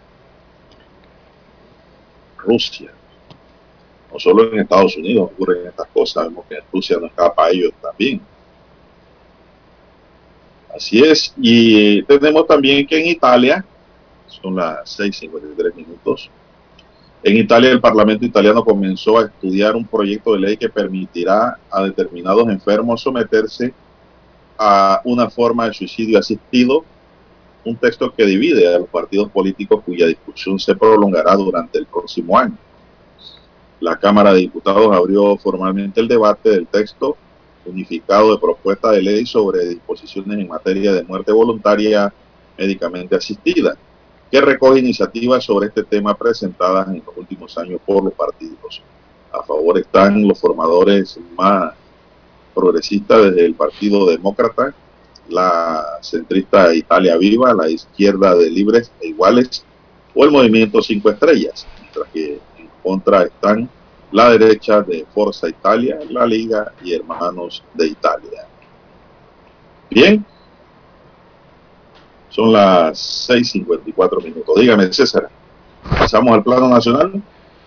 Eh, bueno, nada más para agregarle el tema de los tornados, don Juan de Dios, eh, ocurridos durante el fin de semana en los Estados Unidos de América. Lo que pasa es que hay varias cifras eh, que han causado una especie de confusión entre las autoridades. ¿no? Unas dan una cifra, otras autoridades de los mismos estados dan otras. En, en, total, los tornados que tocaron tierra la noche del viernes en Kentucky formaban parte de un devastador temporal que afectó a siete estados. Son siete y generó más de 30 tornados que dejaron al menos 78 muertos en la región del medio este de los Estados Unidos eh, de América. Imagínense usted, 30 tornados de ese temporal eh, fueron los que generaron, eh, se generaron, ¿no? Y que principalmente afectaron a Kentucky. En Kentucky solamente la cifra se eleva a 64 muertos.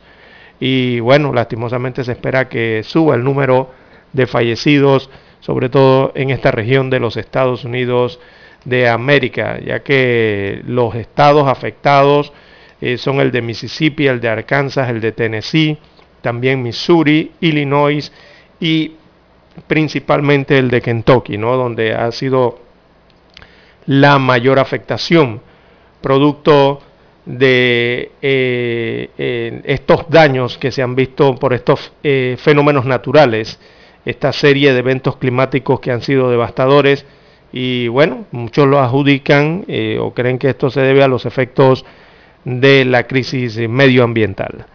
Así está la situación entonces producto de los tornados allá en los Estados Unidos eh, de América. 78 va la cifra de fallecidos.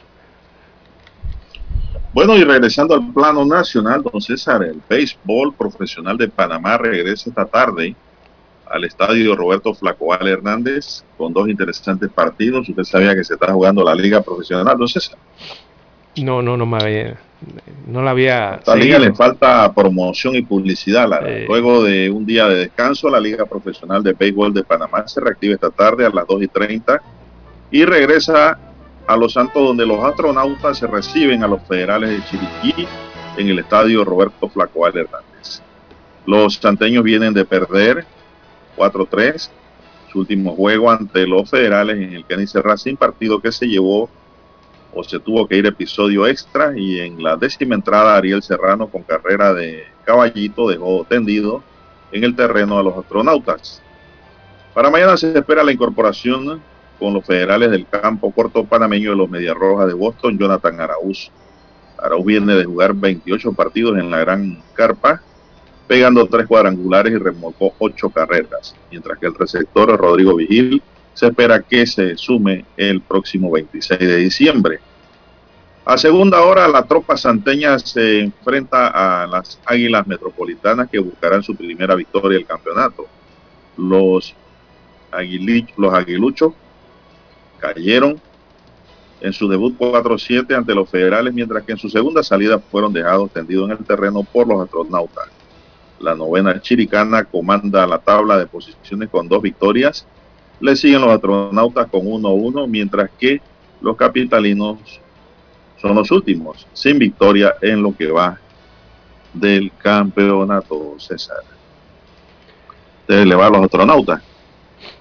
No, a los de Coclé. Te va a los caballos. Claro. Pero pero eh, están jugando los, federales con los astronautas. Ah, ah, ok. Ahora, yo, yo, yo pregunto, la, una pregunta que yo me hago y se harán los oyentes, si esta liga es profesional, ¿cómo se sostiene? Nadie la transmite. Y si la transmiten, seguro que es transmitida por un walkie-talkie. Entonces, ¿cómo hace para sobrevivir una liga profesional en donde hay que pagarle a los peloteros, Lara? La verdad no sé el mecanismo, la estructura de cómo internamente ellos desarrollan esta liga, don Juan de Dios. Pero sí, eh, es para tratar incluso de mantener activos eh, en periodos de inactividad a los peloteros, don Juan de Dios. Eh, sobre todo en las grandes ligas, ¿no? Los que están jugando en grandes ligas, que necesitan mantener ese ciclo de actividad. Para eso existen estas ligas en cada país. Panamá tiene una de ellas. De la que va finalmente a la Serie del Caribe, ¿no? Sí, claro, pero La pregunta que yo hago es sana, ¿no? Si los estadios no se llenan, no hay tanta publicidad, no hay tanta transmisión, las televisoras no se interesan por esta liga, ningún canal, ¿cómo hace para sobrevivir esta liga? Entonces, una pregunta eh, que requiere una respuesta inteligente también, ¿no? Bueno, yo no lo organizo. No bueno, vamos a hacer la pausa, dice Don Dani, para volver con más del acontecer nacional. Esta es la hora. 7 AM. 7 horas. Omega Estéreo, 40 años con usted en todo momento. El satélite indica que es momento de nuestra conexión. Desde Washington vía satélite y para Omega Estéreo de Panamá, buenos días América. Buenos días América, vía satélite desde Washington.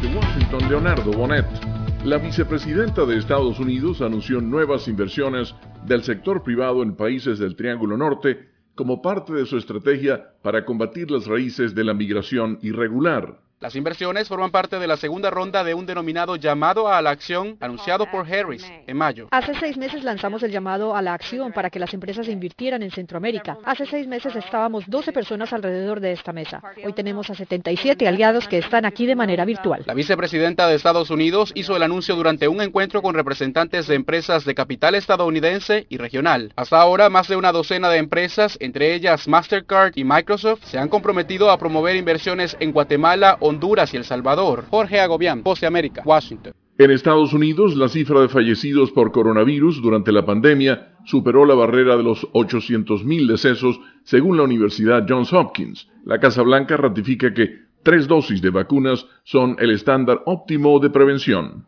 El diagnóstico actual en la nación involucra la prevalencia de la variante Delta en la mayoría de los casos de contagios, hospitalización y decesos, sin dejar de tomar en cuenta otros riesgos emergentes. El asesor principal de la Casa Blanca sobre la pandemia, Anthony Fauci, dijo que tres dosis de vacunas son el estándar óptimo de cuidado, por lo que los Centros para el Control y Prevención de las Enfermedades destacan la eficiencia de inmunización en la población. José Pernalete, Voz de América. Miami. En Colombia, la policía estaría involucrada en la muerte de 11 personas durante las protestas del 9 y 10 de septiembre de 2020 en Bogotá y Soacha, según concluyó un informe independiente publicado y respaldado por Naciones Unidas. Ante la ausencia de la orden de no utilizar las armas de fuego contra los manifestantes, la policía reaccionó de una forma desproporcionada, ilegal y apartada del principio de humanidad, indicó a la prensa Carlos Negret, encargado de la investigación y ex defensor del pueblo.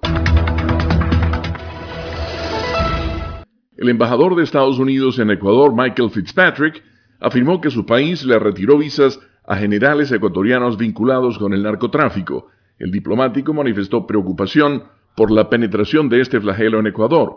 El gobierno de Quito no se ha pronunciado al respecto. La revista Time nombró persona del año 2021 al director ejecutivo de Tesla, Elon Musk, calificándolo de, y citamos sus palabras, payaso, genio, intrépido, visionario, industrioso y exhibicionista. Musk, quien también es fundador y director ejecutivo de la compañía de exploración espacial SpaceX, recientemente superó al fundador de Amazon Jeff Bezos como la persona más rica del mundo por el aumento del precio de Tesla, que eleva su patrimonio neto a unos 300 mil millones de dólares. Musk posee alrededor del 17% de las acciones de Tesla que se cotizaban a casi mil dólares cada una. Time citó la amplitud de los esfuerzos de Musk desde su fundación de SpaceX en 2002 hasta su participación en la creación de la empresa de energía alternativa Solar City, además de Tesla, la empresa de automóviles más valiosa del mundo. Según la agencia AP, la revista también señaló la influencia que Musk tiene sobre su ejército de seguidores leales e inversionistas en las redes sociales, donde ataca a los poderosos y también a los reguladores que intentan controlar a un ejecutivo que está lejos de ser tradicional.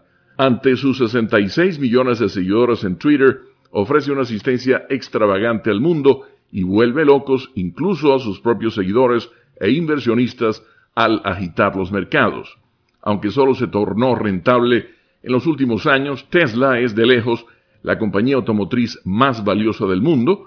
En un momento este año llegó a cruzar el umbral de capitalización de mercado de un billón de dólares. Leonardo Bonet, Voz de América, Washington. Desde Washington vía satélite y para Omega Estéreo de Panamá hemos presentado Buenos Días América. Buenos días, América. Vía. Desde Washington.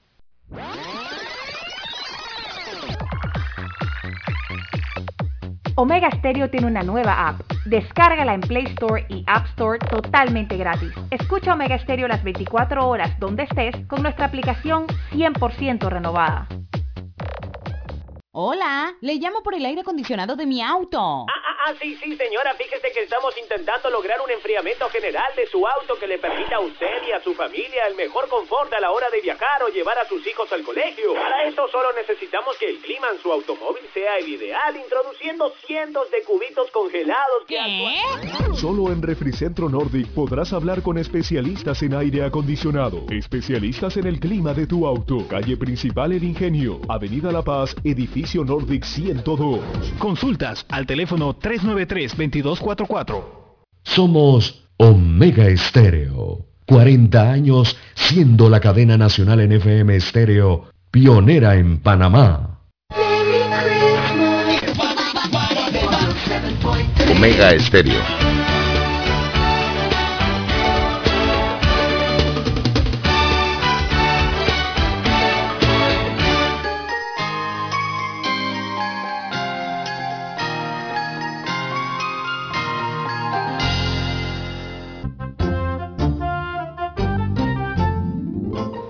Bien, avanzamos, son las 7.06 minutos, están en sintonía de Omega Estéreo, cadena nacional. Y su noticiero, el primero con las últimas, su noticiero para gente pensante. Mi línea directa de comunicación es el WhatsApp, doble seis catorce catorce cuarenta y cinco. Ahí me pueden escribir al doble seis catorce catorce cuarenta y cinco. Entonces, Lara está en el Twitter y otras redes. Lara, ¿cuál es su cuenta? Arroba, arroba César Lara R es mi cuenta en la red social Twitter. Allí puede enviar sus mensajes, sus comentarios, denuncias, fotos, denuncias, reporte del tráfico temprano por la mañana. Recuerde, arroba César Lara R. Hay protesta en estos momentos en la vía o carretera de Caimitillo en Chilibre por falta de agua. Por falta de agua los moradores han cerrado la vía de Caimitillo en Chilibre. Así que ya lo saben los que transitan por ese lugar. En tanto se reporta también una colisión múltiple en la avenida Domingo Díaz, cerca del corredor sur en dirección al aeropuerto. Eh, tres, cuatro vehículos han chocado allí uno tras otro, así que a manejar con mucho cuidado y esto produce tranque. La gente se preguntará en estos momentos, bueno, ¿y por qué el tranque? Bueno, esta colisión múltiple que se ha registrado en esa vía. Son las 7, 8 minutos, señoras y señores, 7, 8 minutos en su noticiero Omega Estéreo, el primero con las últimas. Dígame usted, don César, lo digo yo. Bien, don Juan de Dios, eh, más informaciones eh, para la mañana de hoy. Bueno, continúa el programa de armas por bonos. Así que buscan sacar de las calles las armas de fuego, también las municiones, eh, a fin de disminuir la incidencia delictiva en el país. Hay un programa que se llama Pacificando mi barrio en el corregimiento Victoriano Lorenzo. Se llevó a cabo una de estas actividades eh, con la intención entonces de sacar de, circulación armas de fuego en estas comunidades. Bueno, eh, las juntas comunales de este distrito donde se recibirán las armas y municiones, eh, esto se estará recibiendo hasta hoy 14 de diciembre en horario de 9 de la mañana a 3 eh, de la tarde. Eh, allí participan entonces las alcaldías, el Ministerio de Gobierno de Seguridad Pública, también la gobernación de Panamá en estos en esta recolección voluntaria, ¿verdad? anónima de armas en estos, estos sectores del distrito de San Miguelito. Bueno, eh, se entrega un bono allí eh, por el arma entregada. Esperemos que saquen bastantes eh, de las calles para disminuir la incidencia delictiva y la violencia en el país. Bien, la El presidente de la República 7.10, sí, ¿qué dijo el presidente? A las 7 y 10, el presidente de la República deroga decreto ejecutivo 141, por medio del cual se estableció el procedimiento especial de expedición de certificados de acreditación de uso de suelo en áreas protegidas, José Este es un tema pues interesante y que había originado eh, llamados de atención, demandas y protestas por parte de los ambientalistas el presidente pues ya derogó eso y toda la gente que ya estaba preparándose para, eh, diríamos nosotros, acreditar derechos posesorios sobre uso del suelo, pues van, van, a tener que seguir como están y seguir cuidando las áreas protegidas. Son las 7.11 minutos. La lluvia de meteoros geminidas en la noche del 13 al 14 de diciembre llegará a su máxima actividad, o sea, su último día hoy, por la cantidad de meteoros se podrán presenciar desde una zona sin contaminación lumínica y un cielo despejado. Podrá ser vista desde cualquier lugar del mundo, pero más claro para el hemisferio norte, don de que les gusta observar el espacio. Ahora que está un poco más despejado en la transición hacia la temporada seca. Que le gusta eh, observar los cielos, buscando naves en movimiento, como gran ufólogo que es, pues podrá observar ahora la caída de meteoritos. Sabe que hay, asociación Lara aquí en Panamá y en todas partes del mundo. Eh, hay asociaciones de astrónomos. Y pues ahora podrán ver la lluvia de meteoritos. Y la verdad es que si usted se pone a ver en una noche de verano, Lara, donde hay poca luz, donde hay poca luz, luz poca luz, hay mucha oscuridad, y con un buen telescopio usted ve cosas interesantes en el espacio. ¿eh? Usted ve movimientos. La mayoría de la gente no le para bola a esto porque están viendo novelas, don César. Están viendo Netflix. Pero la gente que se esfuerza por mirar el espacio, la bóveda que usted le llama la bóveda celeste. La bóveda celeste. Eh, allá se ven movimientos de cuerpos. ¿A usted nunca le ha pasado un ovni cerca, don César? No, no, para nada. ¿Ni en la noche? No, no, no, no, nada. Acuérdese que ovni es objeto volador no identificado. Así es. Cuerpos extraños. Bien, don Juan de Dios, las 7.13, 7.13 minutos de la mañana en todo el territorio nacional. Como titulábamos, el Ministerio de Obras Públicas dará en concesión 1.949 kilómetros de carretera. Así que extienden la cobertura de contratos de mantenimiento a través de la figura de concesión. El primer contrato de mantenimiento por estándar se licitará en marzo del año 2020 y abarca, perdón, del 2022, el próximo año, y abarca los primeros 247 kilómetros en el sector de Panamá Este. Así que el MOP aumentó de 2 a 7 el número de contratos de mantenimiento que se licitarán bajo el esquema de asociación público-privada, la APP o apeabilidad como se le conoce. Ayer, precisamente esta institución y la Corporación Financiera Internacional, eh, miembros del Banco Mundial, suscribieron eh, el convenio de marco, este es un convenio marco de cooperación técnica, eh, reembolsable internacionalmente denominado Carreteras de Panamá, que permitirá agregar 1.500 kilómetros al esquema de contratos por mantenimiento que diseña el Ministerio de Obras Públicas.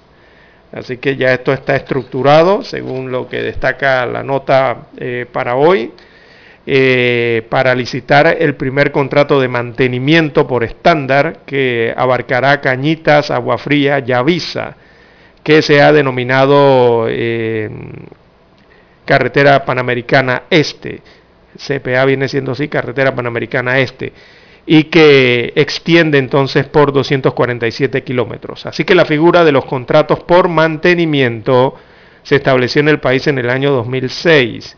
Con este sistema el Estado cede al sector privado el mantenimiento del proyecto vial y paga una anualidad, siempre y cuando el contratista cumpla con el mantenimiento y la rehabilitación de la carretera.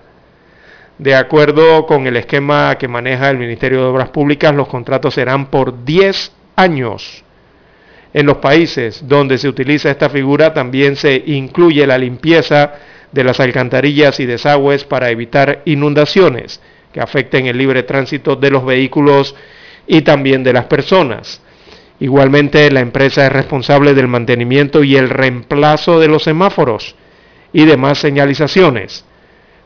esto en otros países. Según el contrato que se licitará, eh, es estructurado por el Banco Interamericano de Desarrollo BIP, que se ha denominado Carretera Panamá Oeste. Este otro cubre la chorrera en Panamá Oeste hasta San Carlos, en la provincia, eh, hasta Santiago, perdón, en la provincia de Veraguas. Bajo este contrato se entregará en concesión unos 202 kilómetros de carretera Así que señalaba el ministro Rafael eh, Sabonge, ministro de Obras Públicas, comentaba que ya cuentan con un cronograma de licitaciones de mantenimiento por estándar que iniciará en el primer trimestre del año 2022 y se extenderá hasta finales del año 2023. Se tenía previsto que el primer contrato de apeabilidad o de asociación público-privada se licitara este año, pero eh, reconocieron que se ha dilatado con el programa eh, de trabajo que se realiza con la Corporación Internacional de Financiamiento. Y bueno, ahora se espera que se realice en marzo del próximo año.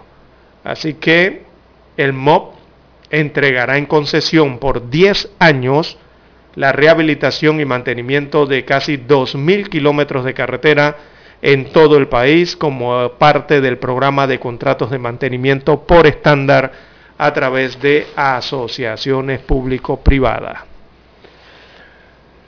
Bien, las 7.18, 7.18 minutos eh, de la mañana en todo el territorio nacional.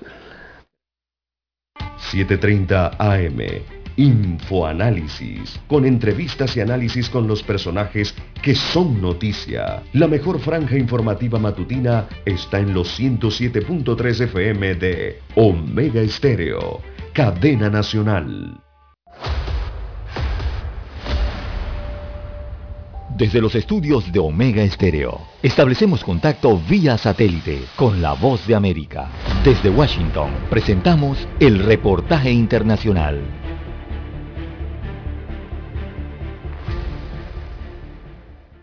Distintas organizaciones que reúnen al sector sanitario de Venezuela han alertado que recibieron denuncias de padres que aseguran que cuando acuden a centros de vacunación para inmunizar a sus hijos contra el COVID-19, en algunos casos el personal pretende administrar prototipos vacunales cubanos y no el fármaco chino Sinopharm, como expone Unida de Surbina, médico pediatra y secretario de la Academia Nacional de Medicina. Les quieren colocar la Abdalá o la Soberana en sustitución a el anuncio que hubieran hecho de colocar las vacunas chinas. No decimos que los candidatos vacunales sean buenos ni malos porque no tenemos información. Lo que sí decimos es que no hay autorización de algún ente serio internacional eh, autorizado independiente y que no le han dado aprobación. Respecto a la ampliación del plan de vacunación con Sinopharm a niños a partir de tres años de edad, Urbina subrayó que no existe autorización directa de la Organización Mundial de la Salud. Sin embargo, Recordó que cada país es autónomo al momento de decidir las medidas sanitarias que implementa. En Venezuela, si bien no hay ningún trabajo, por lo menos conocido desde la academia, que se haya hecho con este grupo poblacional, sí tenemos el conocimiento de Chile y Uruguay que hicieron trabajos con su población y están colocando la vacuna Sinopharm a partir de los tres años. Probablemente en Venezuela, utilizando esos datos del Cono Sur, eh, se haya tomado la decisión. Según el presidente Nicolás Maduro, el 80% de la población en el país ya ha sido vacunada y dice esperar que para el 31 de diciembre se llegue a la meta del 90%. Carolina Alcalde, Voz de América, Caracas. Escucharon vía satélite desde Washington el reportaje internacional. Para anunciarse en Omega Estéreo, marque el 269-2237. Con mucho gusto le brindaremos una atención profesional y personalizada. Su publicidad en Omega Estéreo. La escucharán de costa a costa y frontera a frontera. Contáctenos 269-2237. Gracias. Omega Stereo tiene una nueva app. Descárgala en Play Store y App Store totalmente gratis. Escucha Omega Stereo las 24 horas donde estés con nuestra aplicación totalmente nueva.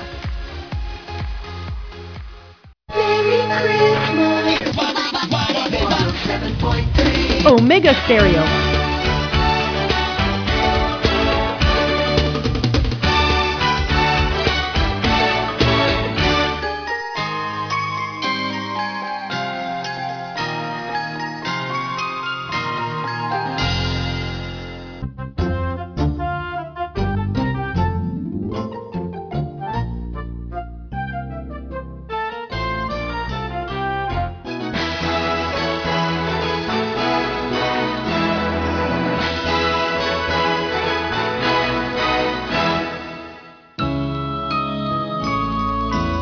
Bien, a las 10 de la mañana de hoy martes, Ricardo Alberto Martinelli Linares admitirá frente al juez Raymond Dier del Distrito Este de Nueva York, Estados Unidos, que junto a su hermano Luis Enrique conspiró para blanquear aproximadamente 28 millones de dólares producto de las coimas pagadas por la constructora de Brecha en Panamá entre 2009 y 2014 la acusación de la justicia estadounidense, si bien difiere de la panameña en cuanto a la tipificación del delito por tratarse de una conspiración para lavar dinero en Panamá, ambos hermanos se encuentran imputados por presunto blanqueo de capitales producto de las coimas recibidas en la constructora brasileña Odebrecht y que es plata del pueblo panameño. En el caso de Panamá, la acusación los califica de autores, no de intermediarios como los estadounidenses, para beneficiar a un alto funcionario gubernamental entre 2009 y 2014.